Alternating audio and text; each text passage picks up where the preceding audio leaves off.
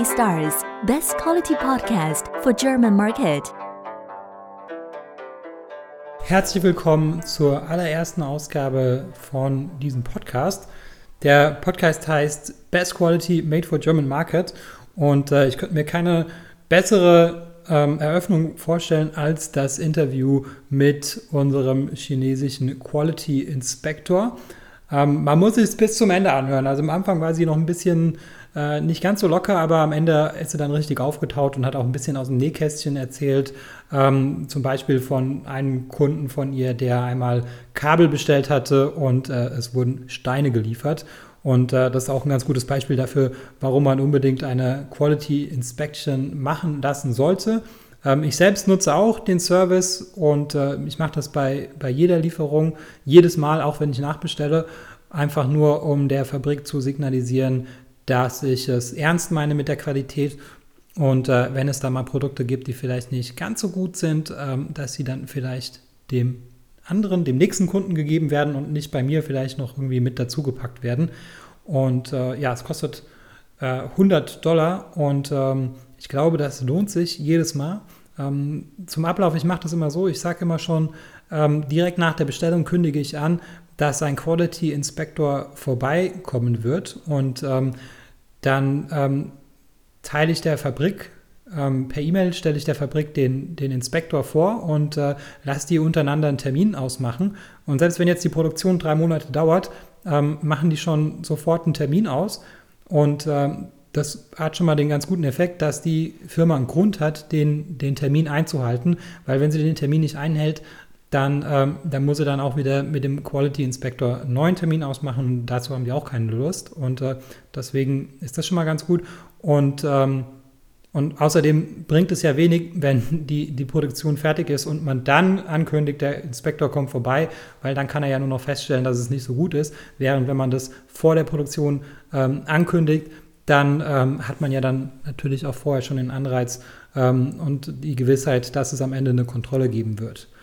Ähm, bis jetzt war bei jeder Kontrolle gab es kleine Mängel, also es ist gar nicht möglich, irgendwas so perfekt zu produzieren, dass, dass, dass es null Fehler gibt äh, was auch nicht schlimm ist. Also sind jetzt Kleinigkeiten, die jetzt, die man jetzt nicht davon, ähm, ab, einen davon abhalten sollte, das Produkt zu verkaufen.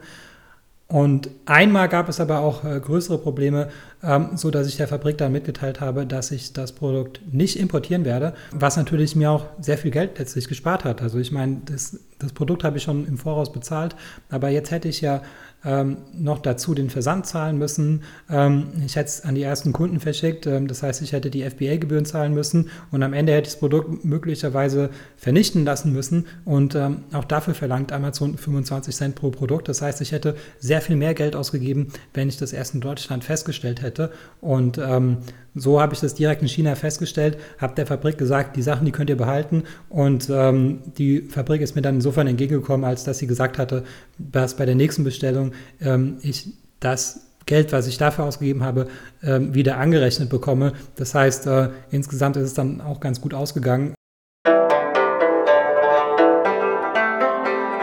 Yeah, welcome to the show. Do you, do you want to start by introducing yourself? Uh, yes, yes, okay. Hi, this is this is Trevor, and I am the uh, manager of our inspection company, and our name is Efficient Inspection. Okay, great, great to um, meet you on this show. And um, can you talk a little bit about your company? Um, how big are you, and you know what kind of inspections do you offer? Mm -hmm. Uh, actually, um, our company has run, I guess, more than seven years, and we have around 50 inspectors, and our headquarters in Fuzhou City, but we have branches in most provinces of China. So okay. that's why we so that's why we can do inspections in many cities. Okay, and what kind of inspections do you offer to your customers? Um, actually, we mainly pro provide pre-shipment inspection, which means we will go to a factory to check the quality of products when the goods are at least 80 percent are at least 80 percentage finished. And also we can provide in production inspection, which means we can go and check the semi-finished products during the production process. Also, we can also do factory audit. And this means we can check some documents, environment of the factories or trading companies so my clients will know if these companies are reliable or, or not. Okay, I, I think yeah. the pre-shipment yeah. um, is is the most uh, important one for, for Amazon sellers. Do, do you agree? Yeah, yes, yes. Most clients choose to do pre-shipment inspection mm-hmm. service. And, yeah. And um, what what are your customers? Are are they are they are many of them Amazon sellers, or is there is there also different kinds of, of customers? Most most of our clients are Amazon sellers. Okay. What, what geography are they coming from? Mm, mm, they mainly sells toys, textiles, promotional products, uh, something like this. Okay, and and where in which markets do they sell? Mm, I'm not sure because I just check the quality and I'm not familiar with their market. Oh, okay, I get it. Yeah, and um, can you talk me through like how how does a typical inspection process look like? Uh, for pre-shipment inspection, we usually check the quantity, quality, packing, size, weight, label, and test. Yes. Okay. Uh, so Yes, so from our English report, you can see there there are several parts, and each part explain, uh, for example, size of cartons, size of inner boxes, size of labels, size of products. It's very detailed. I've seen the report. I, I do think it's very detailed. It's it's like 50 pages or, or even more with, with pictures. Um, so I, I think it's very useful to, to get this to get this report. Um, what do you think? Like on average, how, many times does does a, a, test fail, and how many times is it successful? Mm, I think uh, 50-50. I, I don't know because it it depends on the factory, and but I think Mm, most most inspections are good. I think the goods are good. Yeah, that, I mean, like what I've seen from from the reports that that I've gotten is that um, almost every time there are some minor defects, but it's still good enough. Um, and I've only had it happen one time that uh, that I declined um, a part of a shipment. So so I would agree that almost all the time there's something, but it's rarely really really bad. That is that is very true. Yes, it's it's actually it's very hard to make perfect products. So from every inspection we can find some defects. Yeah, very true. Um, then um, I want to know: Do you see a difference between factories and, and trading companies when, when you do inspections? Mm, yes, there are countless trading companies and factories in China, and some trading companies uh, will find factories to produce products for them. And I think uh, for people who sell the import from China, they they will just find some trading companies to place order and then the trading companies will find factories to do the production. But if I, I mean, if, if the foreign clients can find the factory directly, they will save much fee, save mm-hmm. much cost. And, and but it's very hard.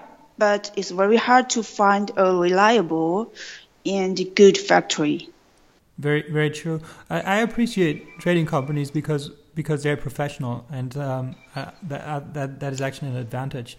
Um, but do you see like differences um, from from an inspection perspective? Or are they are are the inspections different for for trading companies? No, no, because uh, from our previous experience, some clients ask us to do some inspections, and their contact person is from the trading company. But when we call them, they usually ask us to call a factory or go to a factory directly. So actually, we do most inspections in the factories, not just in the office of trading company. Okay, I get it. Um, do, do do customers see that in the report where where you went? Yes, yes, you can see from the report. Or uh, we usually put at least two pictures about the factory view. So my clients will see the factory name, factory's name. Yeah. All right. Um, then I, I, I, think it's it's it's very useful. I also think that um, if if you announce when you place the order that there will be an inspection, I just have a feeling that they they produce uh, better quality because they they know that somebody will will take a look at it. Um, yes. Yeah. Um, so where where can people find you if if they want to um, do the inspection? Uh, they can visit our website or write emails to me directly.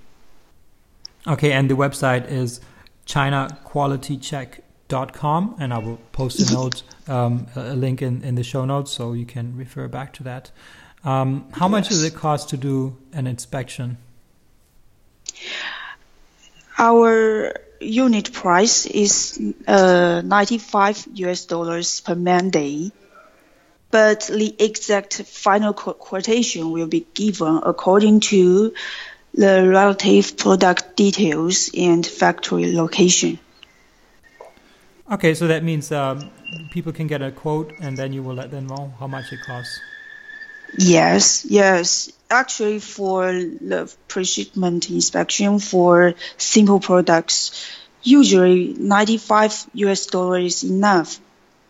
Yeah, I mean, like I, I've done it four or five times, and every single time um, it costs uh, ninety five dollars. So I think I think yeah. for for pre shipment, uh, uh, that's that's pretty much the the price. And if if you have uh, you know like a different kind of inspection or many um, uh, like, like, the production, um, then it's probably better to get in touch with you. Um, yes, yeah, yeah, I have met some clients before.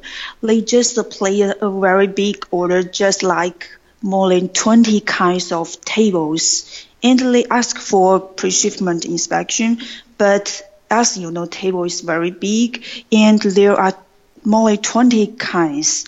So for this kind of order, one man day is not enough. We may need double. Yeah, yeah, totally so, makes so sense. So it depends. Yeah. Yeah.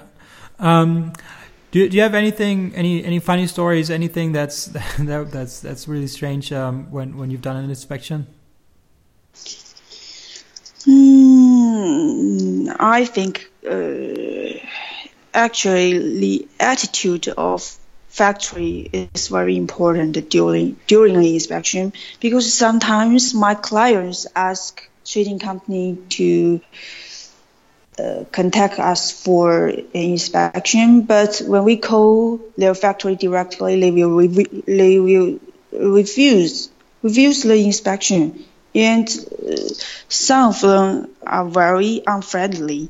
So I think uh, it's is very important for the trading company and factory the workers to cooperate well with inspectors during the inspection. That's interesting. So, so what happens if, if they don't cooperate? Uh, we need to we communicate with our clients and trading companies. So sometimes the inspection date will be delayed. Yeah, I've, I've had that happen with me as well. But in the end, you know, everything was fine. Um, also, what I hap- what what happened was that uh, at the time of inspection, the production was not finished. Um, I mean, like it was like 20% finished and not 80% finished. So so that was kind of a problem. Um, so so I, I, absolutely agree that um, it's it's not it's not your fault if, if the factory is not ready. So you know it's it's not a good good sign if if a factory is not cooperating with the inspection company. Yes, and sometimes the factory lie. They lie to us. Just like they tell us, yes, you can come tomorrow to do the inspection, but when we go there, we just found there there are no goods. That is really bad. um, yes. So so that that is why inspection is so important because there are some bad factories in China, you know. Yeah. No, I, I agree. I mean, like I've, I've I made like mostly good good experience. I mean, like only one time that I had um, um, a product that I I did not import because the the quality was not good, and I saw it was not good uh, based on your report and uh, it just saved me money because if I would have paid them to import it, I would have paid for shipping, I would have paid for duties, um, and I would have had unhappy customers in Germany. It would have cost me even more money. So it's it's better to just say like, just leave it there. You know, I'm not going to pick it up. Um, and next time I order, you know, um, I, I want a refund for for the stuff that I've already paid. Yes, and I have also met one client who who placed an order about wine, but the fact his factory is a liar.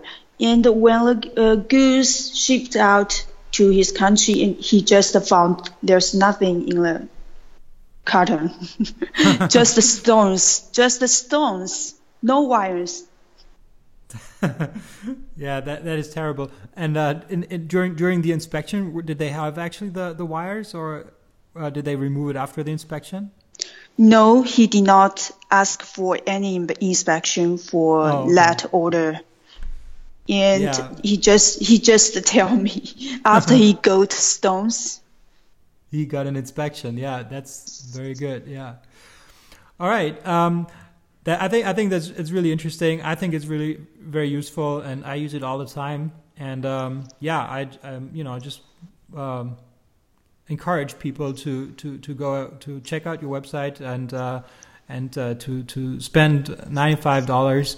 Um, uh, if it's gonna it's gonna make you feel better and it's it's it's actually worth it uh, most of the time because almost all the time there's some minor defects and uh, just just so that the factory knows that you take care you you, you want quality and, and you don't just say it but uh, you actually have somebody inspect it it's it's worth it um, yeah, thank you very much for for taking the time. And um, yeah, that's that's it from my side. Thank you very much. Thank you, thank you. It's my pleasure to have this talk.